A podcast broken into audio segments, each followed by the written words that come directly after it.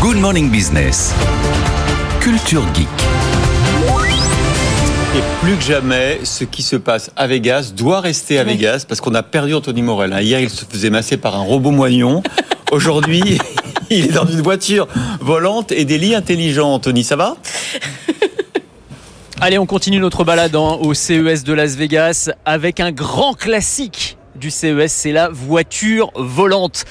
On nous en présente chaque année. Est-ce que cette fois-ci, ce sera la bonne avec le chinois Xpeng qui présente le bolide qui se trouve derrière moi et qui est alors une vraie voiture volante? Quand je dis une vraie, c'est que c'est une voiture qui roule sur la route avec des roues, mais quand on appuie sur un bouton, eh bien c'est ce qui se passe derrière moi. hein. On a des rotors se déploient à l'arrière et à l'avant du véhicule et qui vont permettre à cette voiture eh bien, de, de décoller, de décoller à la verticale, un peu comme un hélicoptère. Alors plutôt pour réaliser des vols courte distance et basse altitude, mais ça fonctionne, c'est-à-dire que ce n'est pas juste un prototype. Cette voiture volante, elle a déjà volé de vrai.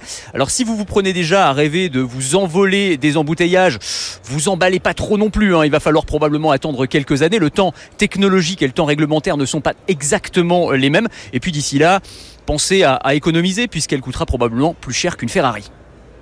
On va rester dans la thématique des moyens de transport insolites avec cet étrange engin qui se trouve derrière moi, le Moto Compacto. Alors c'est pas tout à fait une trottinette, c'est pas non plus un scooter électrique, on est un peu entre les deux.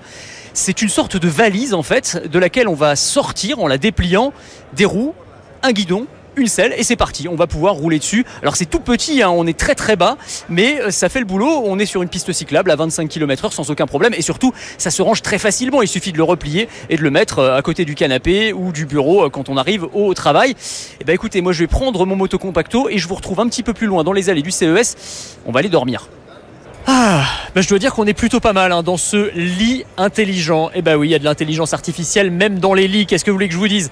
En fait, qu'est-ce qu'il a de particulier ce lit? Il y a des capteurs électroniques à l'intérieur qui vont analyser en temps réel ma température, mon rythme cardiaque, euh, ma position.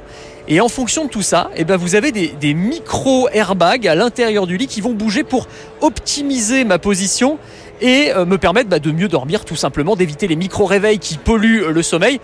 C'est plutôt pas mal, je dois dire. Et le point bonus, c'est ce qui est juste sous ma tête là, l'enrayé anti-ronflement. Si, si, en fait, il va analyser la position de ma tête, détecter si je suis en train de ronfler avec les micro-vibrations qui sont générées. Et en fonction de ça, eh bien, la position de l'oreiller va s'ajuster. Avec tout ça, si je réussis pas à faire une bonne nuit de sommeil, je sais pas ce qu'il me faut. Ah oui, je vous ai pas donné le prix non plus. Oh, 8000 euros pour le lit, 1000 euros pour l'oreiller. Une paille quoi.